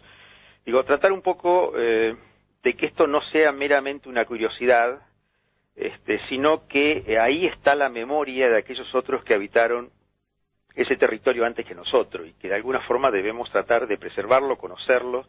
Es decir, toda la memoria de esa gente está en ese tipo de cosas. Y esto eh, lamentablemente no es fácil porque no tenemos, eh, a ver, una conciencia muy desarrollada en cuanto a ese pasado histórico más remoto por ahí valoramos mucho más eh, nuestra historia reciente, y cuando digo reciente me refiero a, a partir de la llegada de los españoles y portugueses, eh, que todo eso que está relacionado con individuos que nunca lo, en general lo hemos considerado como parte eh, de nosotros mismos. Claro. Entonces ahí tenemos un problema ideológico, este, un problema histórico, este, bastante complejo y que no es fácil de se, cambiar que de la se noche a la mañana. presenta en esa parte reciente, como usted dice, mucho más y miramos para atrás. Exacto, Y miramos mucho más atrás, ¿no? exacto. Es decir, no asumimos normalmente que tenemos 12.000 años de historia, eh, sino que es bastante menos y que eso es algo muy alejado de nosotros, muy este, poco vinculable con lo que nosotros este, somos. Bueno, no, Eh, nos, lo- no nos enseñan así, ¿no? ¿Cómo? No nos lo enseñan así en la escuela. Sí, eh, Digo, eh, no sé, haciendo un poco de memoria, lo que uno aprende en la escuela es que vienen los españoles y acá estaban los charrúas. claro, y los guenoas y los guaraníes. como una especie de fotografía congelada de, Sí. de 12.000 años de, de historia. Sí, creo que sí. Independientemente de que haya docentes que le ponen más énfasis a una cosa Por que a otra o profundizan más, pero básicamente me parece que el- lo que construimos a nivel de escolar es esto. Exacto, exacto. Entonces no es fácil, no es fácil eh, lograr una respuesta eh, positiva, es decir. Y los dueños de los campos en algunos casos son muy sensibles y, y ellos mismos proponen este, alambrar el, el- el predio, este, tratar de sacar las vacas y las ovejas de encima del lugar. Y en otros casos, este, franca- francamente no. O sea, por ahí es, es importante entonces el, el- el paso de que el Estado asuma la necesidad de proteger este, este tipo de, de patrimonio, porque eh, es un patrimonio finito, es decir, este, si hacemos pisos con esas piedras y le, ponemos las vacas arriba y las ovejas arriba, va a llegar un momento que claramente no veamos absolutamente nada, por más de Claro. que muchos de ellos están muy bien conservados. ¿Hay un proyecto para un, base- para un parque arqueológico? Sí, ese fue el primer eh, proyecto que hicimos con la ANI, este, eh, básicamente con la idea, eh, a ver, eh, esto ocurre en otras partes del mundo, eh, un turismo cultural hoy tiene un espacio bastante importante, Salto tiene un turismo termal que por ahí podría ser complementario. Eh, de todas formas, a medida que fuimos avanzando en el proyecto, nos fuimos dando cuenta de que no estamos en condiciones en este momento de abrir al uso masivo público de este tipo de sitios, porque la experiencia un poco indicaba que eh, cinco años después o diez años después iban a haber grafitis y iban a haber desaparecido pedazos. Este, no creo que es necesario generar una conciencia. Entonces la propuesta final terminó siendo un parque temático este, con réplicas que de alguna forma no solamente eh, mostrara lo que es este, bueno el tema del arte rupestre que hay en esa zona, sino un poco todo el pasado prehistórico. Claro, una reproducción, por ejemplo, una simulación de ese paisaje que usted describía como más árido, ¿no? Exactamente, y ver un poco la fauna propia de esa época, es decir, eh, musealizar eh, de alguna forma este, un área, eh, transformándolo en un parque y que, bueno, que tuviera réplicas. Las réplicas pueden ser absolutamente exactas, eh, incluso muchas veces eh, tan exacta que es muy difícil darse cuenta si es una reproducción o no. Eh, porque me parece que abrir realmente algún área, este, eh, pensemos que eso es campo abierto, pensemos que la vigilancia es muy difícil. Eh, parecería que no estamos en condiciones este, todavía, lamentablemente, de que la gente di- disfrute también de ese patrimonio. Claro, yo pensaba también en eso, ¿no? En el tipo de actividad que la gente suele desarrollar y acercar, tratar de que la gente realmente le interese. Este, también puede ser quizás más práctico este camino que usted que usted dice que otro que puede ser muy principista pero no tan efectivo. Claro, claro, porque bueno, a ver, eh, pensando pues, in- incluso eh, un poco en la comunidad, o sea, el- los servicios de ese parque, la- las camisetas que se vendan con los diseños, el café que se le pueda brindar a la gente, las artesanías, el guía. Me eh, gustó lo de las camisetas con los diseños. Claro, digo, creo que todo eso es una forma también de motivar y de darle un incentivo a la eh, población local, que es muy importante. Y bueno, generalmente lo que uno lo ve como una eh, forma de ingreso material, seguramente se lo cuida más. Este, además de difundir y valorar ese tipo de cosas.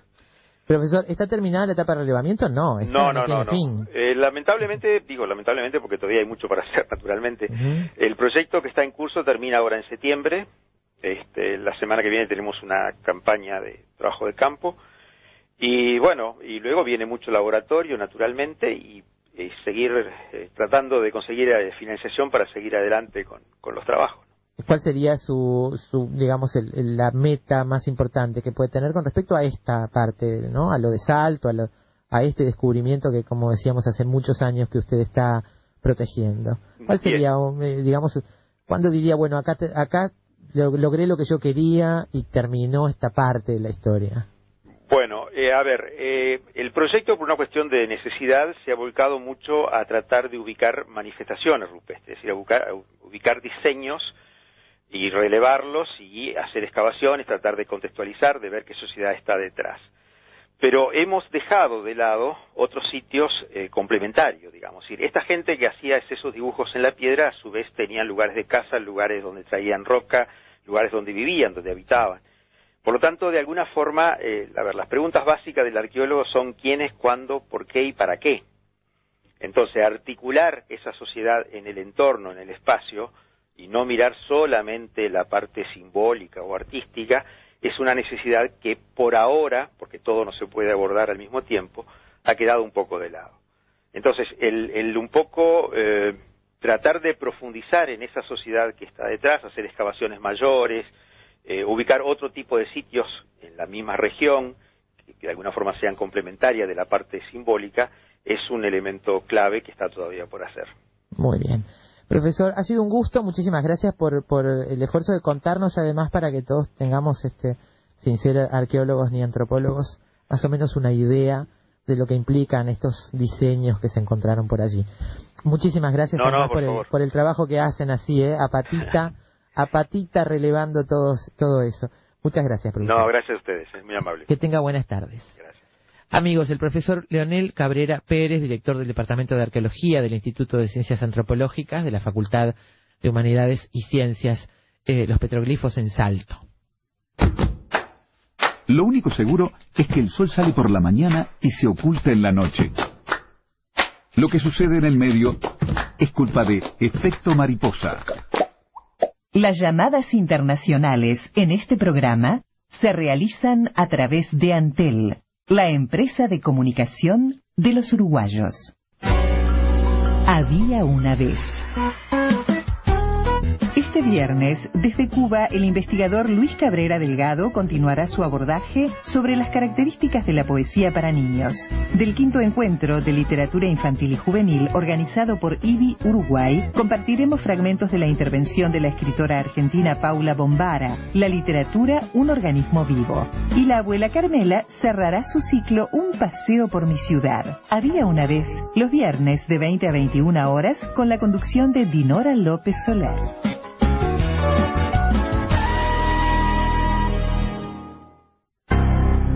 Somos Radio Uruguay, 1050 AM Montevideo, Uruguay, y sus repetidoras 103.9 FM en Colonia, 100.1 FM en Bella Unión, 98.7 FM en Artigas, 104.3 FM en Salto, 103.5 FM en Paysandú y 92.1 FM en Mercedes. Emisoras de Radiodifusión Nacional Sodre.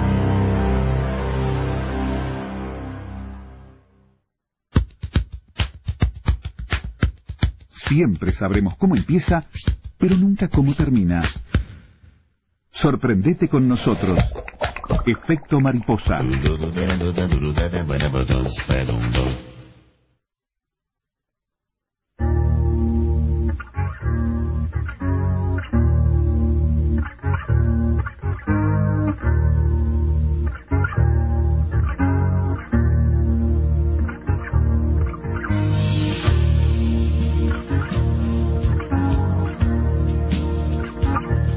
Ya terminando el programa de hoy, La Espada en la Piedra, quiero agradecer a Damián Dacuña, que así en sintonía con la producción de Efecto Mariposa, nos colgó un artículo que tenemos aquí sobre la mesa. La producción había preparado para que les contáramos la historia de una espada en la piedra real. Es la historia de Galgano Guidotti, que dice, esta nota tuvo una vida despreocupada. Algunas fuentes dicen que hasta un tanto libertina, hasta más de los 20 años cuando se le aparece dos veces en sueños el arcángel San Miguel. Eh, ahí se inicia una conversión de este hombre que empieza a predicar por Siena y sus alrededores hasta su retiro a la cabaña que se convertirá en una ermita en el monte Siepi. Eh, Galgano un día anunció que se iba a hacer ermitaño, se fue a vivir a una cueva.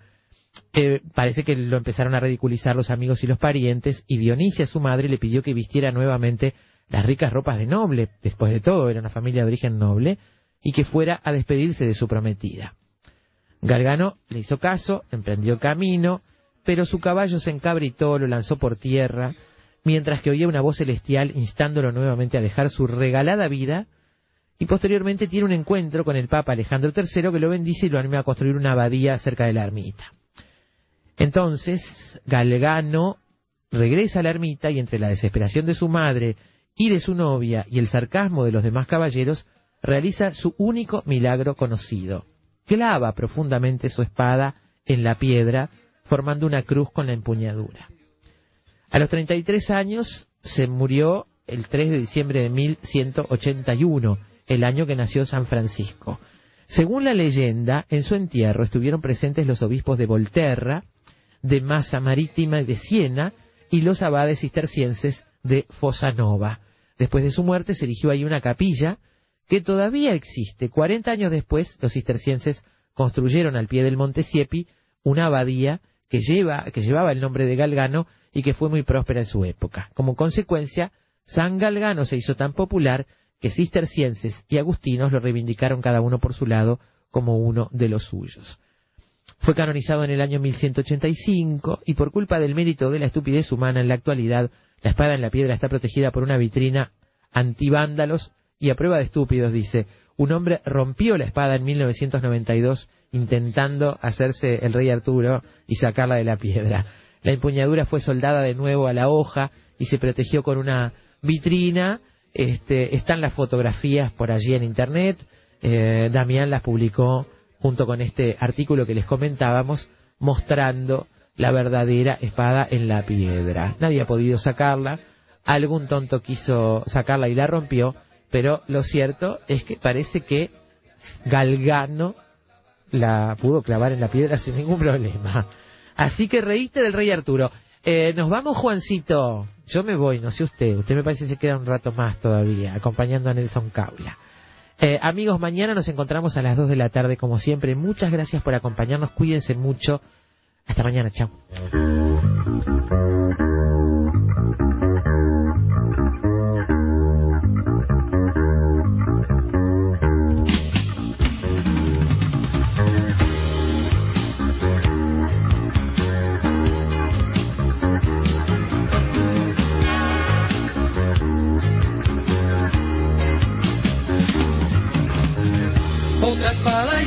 Cruz por religión. También nobles sentimientos por razón. El nuevo Señor busca dividir la verdad de todos.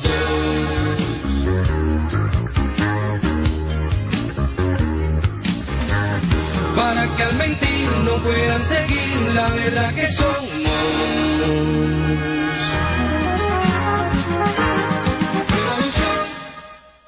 Let's talk about MediCal. You have a choice and Molina makes it easy, especially when it comes to the care you need. So let's talk about you, about making your life easier, about extra help to manage your health. Let's talk about your needs now and for the future. Nobody knows MediCal better than Molina. It starts with a phone call. Call 866-420-5330 or visit meetmolinaca.com. Let's talk today.